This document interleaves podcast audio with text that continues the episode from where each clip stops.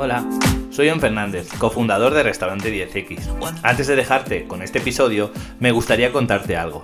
Lo primero es que si sientes que te estamos aportando valor con alguno de los episodios, te animo a compartirlo en tus historias de Instagram y a que nos etiquetes, arroba restaurante 10X, y que etiquetes al consultor de este episodio es muy importante para nosotros, para sentirnos queridos y para sentirnos más animados si cabe para seguir haciendo este tipo de contenido. También podéis enviarnos un mensaje por privado y pedirnos un tema, una duda, un problema concreto que quieres que tratemos y el experto que quieres que hable de ese tema y nosotros haremos un episodio enfocado a todos estos temas. Por último, comentaros que existe también la plataforma de Restaurantes Rentables Academy, donde podéis tener acceso a contenido exclusivo de nuestros expertos y acceso directo a ellos. Cada semana hay una masterclass de uno de los expertos de 45 minutos y después tenemos una ronda de preguntas de 15 minutos donde podéis preguntarles directamente o bien por el chat o bien por Zoom vuestros problemas, vuestras dudas, inquietudes y os responderán directamente a vosotros, ¿vale? Tenéis el enlace en la descripción de nuestro Instagram y también en nuestra página web. Ahora sí, os dejo con el episodio. La gestión perfecta de un restaurante es una utopía. No existe, no existe. Pero también es cierto que has de apuntar a la luna si quieres llegar a las estrellas. Bienvenidos a Restaurante 10X, el podcast donde desarrollamos una visión total, global, 360, para lograr el éxito en tu restaurante. Y para ello contamos con más de 10 expertos del sector que van a traernos en cada uno de los episodios sus mejores herramientas, estrategias de marketing, gestión y servicio. Tú que eres valiente, líder de tu restaurante y soñador, acompáñanos en esta utopía. ¡Arrancamos! Muy buenas a todos. Ahora sí, bienvenidos a un nuevo episodio de Restaurante 10X. Hoy estamos aquí con Gabriela Peña de Estudio Na en México y ellos se dedican a ayudar a restaurantes a crear establecimientos únicos y rentables, algo que trabajamos mucho y que hablamos mucho aquí, a través de la fusión del diseño especializado y la consultoría operacional. Creo que es un tema súper interesante a tratar porque muchas veces me encuentro con diseños de restaurantes que no están adaptados a las necesidades reales y que hacen que sean menos rentables solo por el hecho de cómo están diseñados. Así que hoy Gabriela pues, nos va a traer algunas claves al respecto y para ello pues eh, la tenemos aquí. Muy buenas, Gabriela, ¿qué tal? ¿Cómo estás? Hola John, ¿cómo estás? Muy buenos días o muy buenas tardes ya en donde estás tú. Sí, mucho gusto tenerte aquí. ¿Quién es Gabriela Peña y qué es Estudio NA? Pues Estudio NA somos un pequeño despacho de, de, de, arquitectura y consultoría operacional. El estudio somos este, mi esposo y yo. Y este, lo que realmente queríamos hacer con Estudio NA era crear un servicio flexible, un servicio este, rápido, remoto, que pudiéramos realmente empezar a conectar con dueños de, marcas comerciales para poder hacer que su marca, su branding, tuviera un espacio físico que obviamente se pudiera trasladar a, ventas. Eso es básicamente lo que, lo que, lo que queríamos hacer.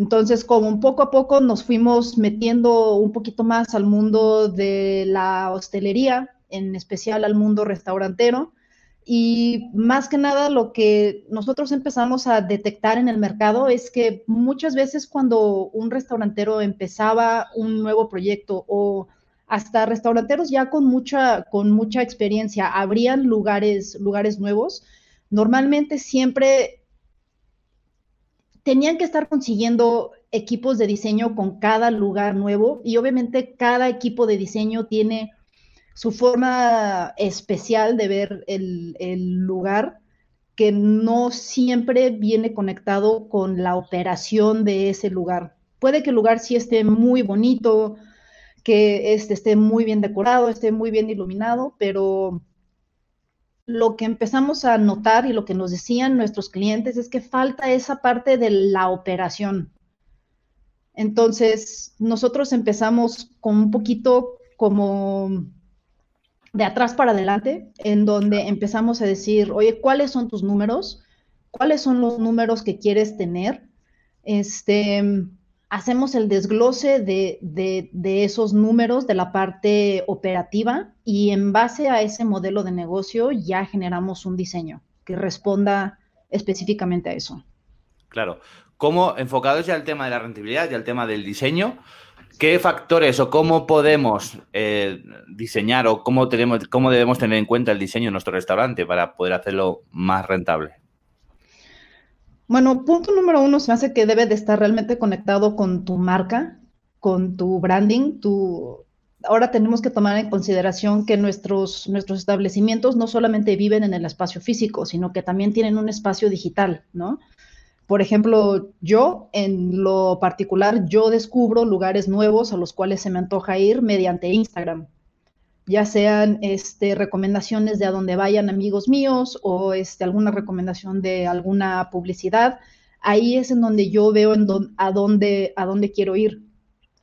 Pero desafortunadamente, una vez que llegas, este, puede que se vea muy bonito en Instagram, pero que digas, es que, ¿sabes qué? Es que yo me imaginaba el menú diferente, o yo me imaginaba la ambientación distinta, o sabes que no, no sabía que estuviera acomodado como tan raro.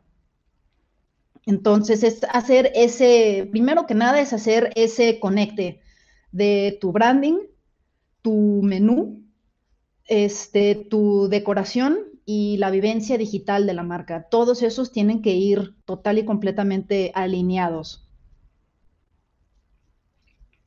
Claro, ¿y, y qué más podemos trabajar?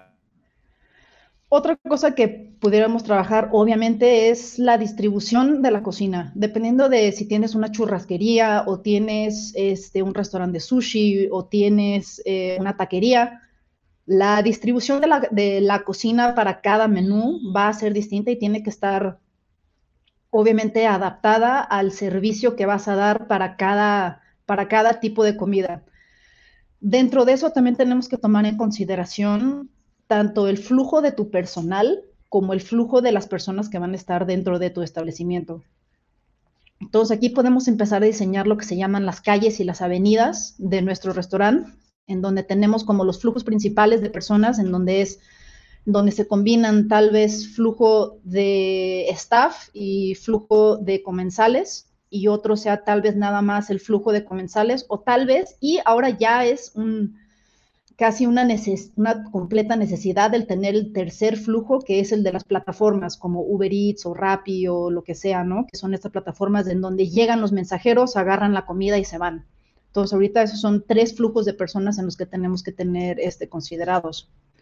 Otro punto muy importante es el tipo de mobiliario.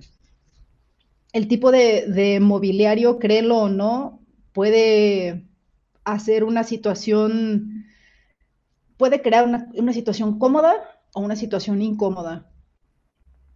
Por ejemplo, este, si tú quieres que la gente, obviamente, se esté más tiempo, haga, haga sobremesa, o que lo, más importante para ti es que tengan este, cócteles que interactúen con tu, con tu mixología y demás, obviamente tienes que tener un mobiliario que sea apto para estar tres, cuatro, cinco horas en un, en un, en un restaurante por ejemplo, hace poco fuimos a un restaurante con, con mis papás, que pues ya están bien entrados a sus sesentas, y el lugar estaba muy bonito, estaba muy bien iluminado, la comida estaba muy buena, pero después de dos horas, mi papá ya se quiso ir porque las sillas le estaban molestando la cadera. después de un rato ya no podía aguantar la silla y no importaba qué tan buenos estaban los cócteles. O sea, mi papá ya se quería ir. Claro, aquí, perdona que te interrumpa, hay, aquí hay, digamos, dos formas de, leerlo, ¿no? Y me gustaría saber también tu punto, ¿no? De, de, vista. Aquí, por un lado, tenemos la, digamos, la rentabilidad del negocio que puede ir en base a la rotación. Entonces, de alguna forma, nos interesa que las sillas sean lo más incómodas posibles, pero al mismo tiempo, siendo incómodas, o sea, lo más incómodas posibles. Pongo aquí unas comillas muy grandes, ¿no? Y si pero si quieres realmente que el, que el cliente esté cómodo, pues necesitas que el mobiliario esté cómodo. Entonces, ¿cómo se gestiona este equilibrio? ¿Realmente se tiene en cuenta esto o siempre se prima la comodidad? Esto tiene que estar de nuevo, directamente ligado con tu menú y tu modelo de negocio.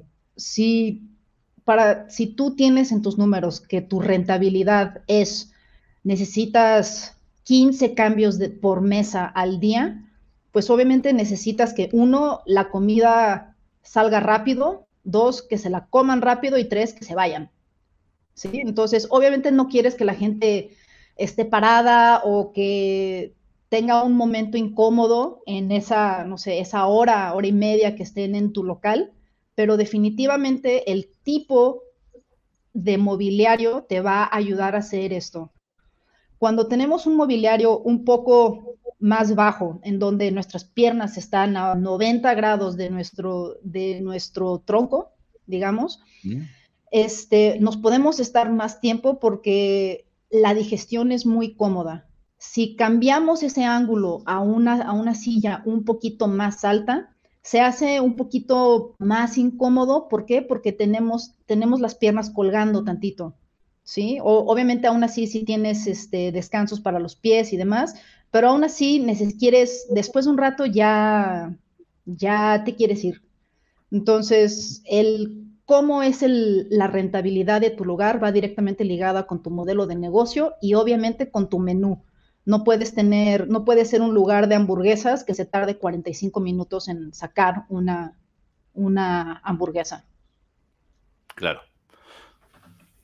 El diseño, el diseño va relacionado, el diseño de, digamos, más logístico, ¿no? Como la parte de la cocina con la parte de la decoración, va totalmente ligado, se, prima primero la parte logística y luego, digamos que el resto se dedica a la, decoración o cómo se gestiona a la hora de, diseñar nuestro local?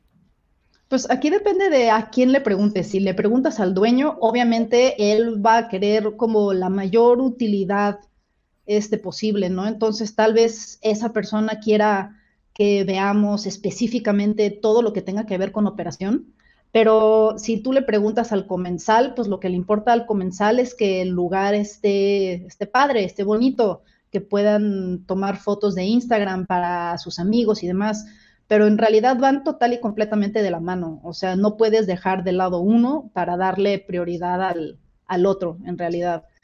Entonces, aquí es tratar de sacarle jugo a todo lo que puedas. Muchas veces por cuestiones del el local o cuestiones de presupuesto o demás, tal vez no le puedas poner tanta atención absolutamente todos los puntos, pero obviamente dependiendo de cada, de cada proyecto, tratas de encontrar ese, ese balance, ¿no? En donde tengas una operación fluida, en donde tus meseros no se estén chocando, con un buen diseño que no solamente sea atractivo, pero que sea cómodo para, para los comensales. Yo creo que todos hemos tenido esta experiencia en donde tal vez las mesas están muy juntas, en donde te haces para atrás y le pegas este, al señor que está comiendo atrás de ti, o este, es difícil encontrar al baño, o una vez que llegas al baño, está como, no está o como que te rompe esa conexión, esa vivencia que estás teniendo en el área de comensales. Entonces, ahorita ya todo tiene que estar ligado hasta el diseño de los baños tiene que realmente seguir conectando porque todos van a tomarse fotos a los baños, en especial las mujeres. Entonces, no solamente el recorrido a los baños tiene que estar bien diseñado, sino los baños como tal tienen que ser un punto, un punto atractivo. Sí, sí, cada vez más, de hecho, ¿no? Lo que tú dices, no sé si es una tendencia, es un tema de moda, pero cada, cada vez más la tendencia es hacerse fotos y los baños es muy importante. Luego, a nivel de, por ejemplo, de, espacio, ¿no? No sé si es una pregunta que, me puedes contestar tú o no, pero hay una cosa que funciona mucho, ¿no? Que, que es la prueba social, ¿no? A la hora de tener clientes cuando más clientes están, ¿no? Cuanta más gente hay en un local, pues eh, también atrae, ¿no? A más clientes, ¿no? Porque piensan, mira, si este local está lleno, pues es porque funciona, ¿no? Y a la inversa, ¿no? Un local vacío, pues eh, cuando lo ves, dice, uy, aquí está vacío, algo raro tiene que pasar. Por muy buenos que sean, por muy buen diseño, por muy buen todo que tengas.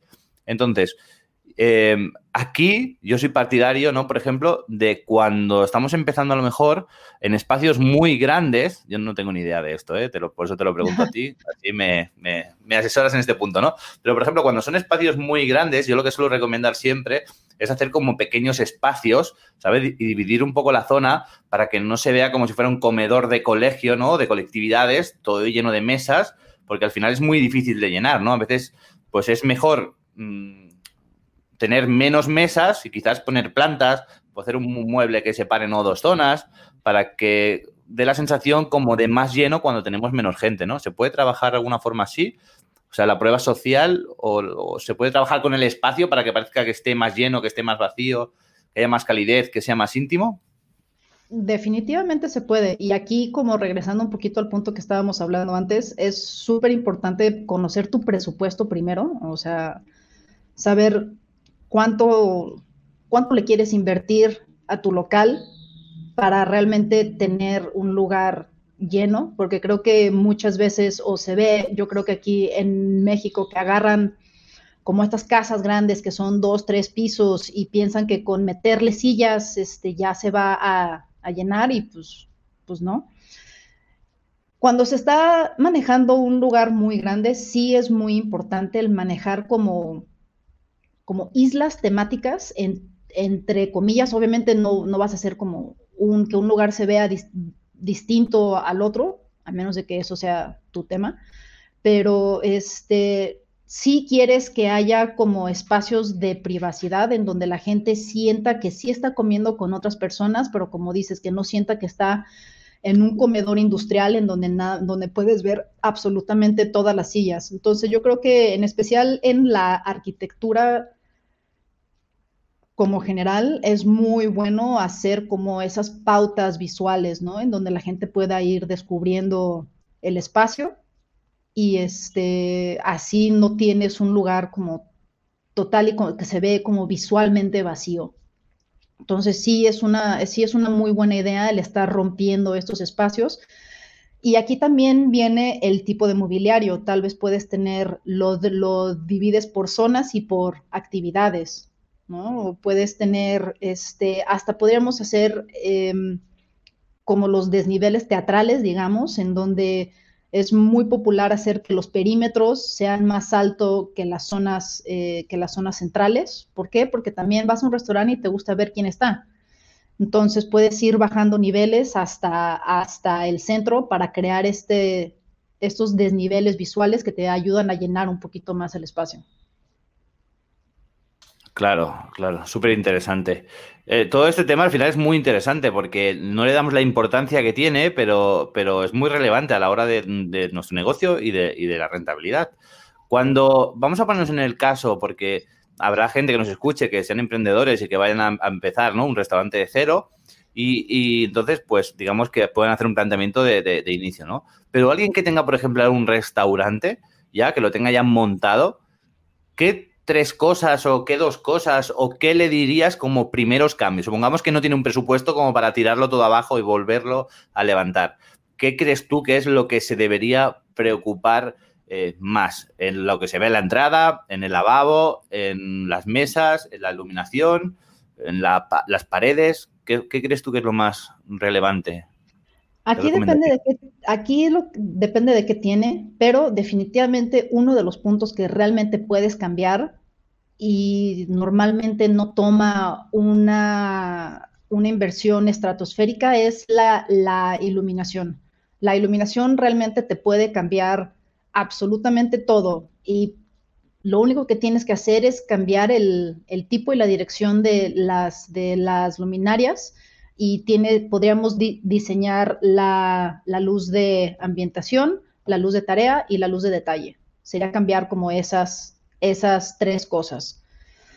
Después, si no tienen este, unos baños que, realmente sean instagrameables, eso sería una muy buena, una muy buena zona en donde, en donde pudiéramos ver esos cambios.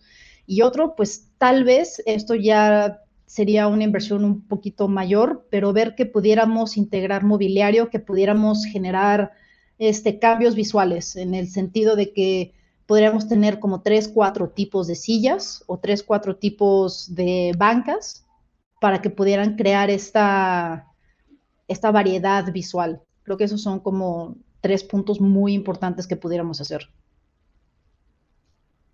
Claro, súper interesante. Y, vamos a ponernos en, otro, en, otro, en otra situación. Y el que diga, bueno, mira, tengo un dinero ahorrado y quiero invertir, ¿no? En volver a darle un cambio de imagen. Entiendo que según el presupuesto, pues se pueden hacer unas cosas o se pueden hacer otras, pero partimos de algún presupuesto, partimos de algún planteamiento. ¿Qué debería plantearse esta persona, aparte de contratar, de contratar, de contactar a un experto, ¿no? Que para eso pues estáis vosotros y, vamos a dejar aquí también pues vuestros datos de contacto luego para que puedan contactar. Pero ¿qué planteamiento tendría que pensar a nivel económico? ¿A partir de qué presupuesto puede hacer cambios? Mm, ¿Le recomendáis un cambio íntegro de la marca o simplemente se pueden evaluar cómo está diseñado el, local y hacer pequeñas modificaciones, ¿qué le recomendarías a, ese tipo de persona? Estamos hablando de una, de una marca ya establecida, ¿no? Un lugar ya existente. Que ya está existente, está en pues funcionamiento. No quiere decir que tenga una marca o un, o un, local bien diseñado y trabajado. Quizás empezó, abrió, le ha ido bien, ha ido facturando, ha ido haciendo un poco de hucha, pero le falta un poco de vidilla y dice, mira, quiero darle aquí un, toque. Yo creo que ahí tendríamos que ver la cuestión de su branding y ver si su marca realmente está resonando con su mercado meta. Este, tendríamos que ver este, con el menú, el costo del de el menú, en dónde está ubicado, quién realmente sería este, el mercado fuerte al cual podría llegar y hacer unos cambios que vayan de acuerdo a eso. Por ejemplo, si vemos que realmente, ah, como, los de, como los de Pizza Click en Valencia, que ellos este, fueron viendo poco, empezaron como una pizzería genérica y después poco a poco fueron cambiando tanto su mensaje como su branding para dar específicamente con el mercado millennial y Gen Z. Entonces, la forma en la que ellos hablan y la forma en la que ellos este, tienen este diálogo en redes va muy de acuerdo a cómo su mercado meta habla y dialoga en redes, ¿no? Entonces, es hacer una pequeña investigación de mercado para ver si realmente tu lugar está resonando con el mercado meta. Claro, claro. Me parece eh, lógico y muy trabajable y todo tiene al final un trasfondo, ¿no? Que siempre a veces hacemos las cosas por impulsos y ah, me gusta esto, me gusta aquello, ¿no? Y al final sí, podemos diseñar nuestro, local y que esté fenomenal, súper bonito, pero que luego no encaje con nuestra oferta o que no encaje con nuestra marca, ¿no? Entonces al final es hacer una inversión vacía. Por mucho dinero que tengamos, ¿no? Porque hay veces que sí, pues tengo mucho dinero, ¿no? Hay inversores que dices, y lo quiero así, o contrato un arquitecto que me hace aquí un diseño que todo está perfecto y fenomenal, pero no encaja con la marca, no encaja con el tipo de producto que vas a dar. Y entonces al final esto acaba siendo contraproducente, ¿no? Por lo tanto, digamos que como nos ha recomendado antes, pues hay que ir a la base, ¿no? A ese plan de negocio, a ese concepto de marca, ¿no? Al branding. Y a partir de aquí luego, al final el diseño del local no deja de ser plasmar, ¿no? Todo eso, plasmarlo luego a nivel final, a nivel logístico, para poder trabajar de la forma más rápida y eficiente y a nivel visual también para que el cliente pues se sienta identificado con esa marca, ¿no? Y, tiene mucha fuerza. Y es algo que las franquicias trabajan mucho. Yo siempre digo que hay que mirar siempre a las franquicias, porque cuando son franquicias, cuando hay tantas en tantas partes, es porque obviamente algo están haciendo bien. Y yo creo que lo que mejor hacen, más que la oferta gastronómica, que muchas son pues de dudable calidad, es la imagen de marca, que entras a un restaurante y entras a otro y es prácticamente igual, o sea, consiguen transmitir lo mismo. Tú entras ahora a una franquicia aquí, ¿no? En España, en Barcelona, donde yo estoy, y entras allí en México y parece que estás en el mismo sitio, ¿no? Porque están transmitiendo los valores de marca y por eso es tan importante tu figura y recomiendo a todos los oyentes que, que os sigan. Te he estado preguntando cosas, no sé si, si, ¿qué, más, o sea, no sé si tienes algo más que nos puedas aportar, si, si que creas que sea interesante.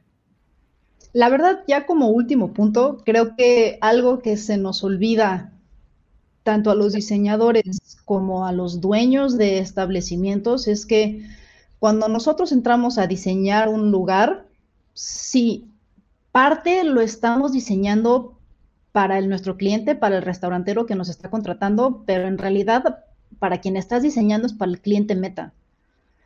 Tenemos que tomar en consideración que el cliente es, nuestro cliente es un perfil y sus clientes son otro perfil muchas veces. Entonces, este, muchas veces les, les, tenemos que proponer algunas cosas que no les gustan o no les cuadran o no, no, no se quieren aventar a hacer algo. Y les tenemos que estar recordando que esto, o sea, sí es para ti, pero no es para ti. O sea, sí vas a ser dueño de este local, pero este local es para tus clientes, en realidad no es para ti. Entonces, este, también es una balanza, como el, el que proponerles un lugar que ellos mismos se sientan emocionados de, tener y de administrar y todo, porque como todos sabemos, el mundo restaurantero es extremadamente matado. Entonces van a estar ahí la mayoría de sus días. Entonces, un lugar que, les entusiasme a ellos, pero más que nada que les entusiasme a sus clientes.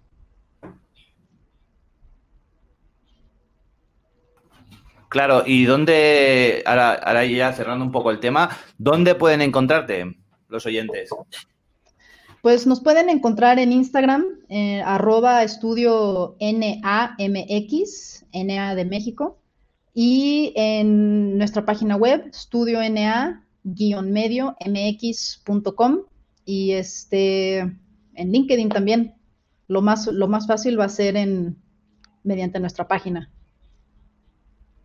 Fenomenal, pues muchas gracias por tenerte aquí con todos nosotros, compartiendo valor, Gabriela. Hoy ha sido una primera toma de contacto, pero esperamos tenerte aquí más días compartiendo valor, porque creo que es un punto súper interesante que afecta a los restaurantes y sobre todo desde el enfoque que le dais siempre pensando en la rentabilidad del restaurante y en facilitar las operaciones, que es lo que realmente hace falta, porque igual que hablábamos al restaurante, ¿no? A la hora de diseñar, que nos dabas este último tip, que muchas veces pensamos en nosotros, en lo que nosotros queremos ver y no pensamos en, lo que queremos transmitir y que lo que estamos diseñando, lo que estamos haciendo es para nuestros clientes y también nos pasa a nosotros a veces a los expertos, ¿no? A la hora del diseño, por ejemplo, ¿no? Que siempre pensamos en no, en yo, yo, yo, pero este planteamiento hacia la rentabilidad ya no es hacia lo bonito, hacia lo estético, sino también teniendo en cuenta lo que ese cliente realmente necesita, ¿no? Súper importante. Claro. Así que pues me alegro mucho de tenerte por aquí. No, yo, me, yo me, más de que me hayas invitado. Genial, Gabriela, un lujo, de verdad. Hasta la próxima. Hasta luego. Bye.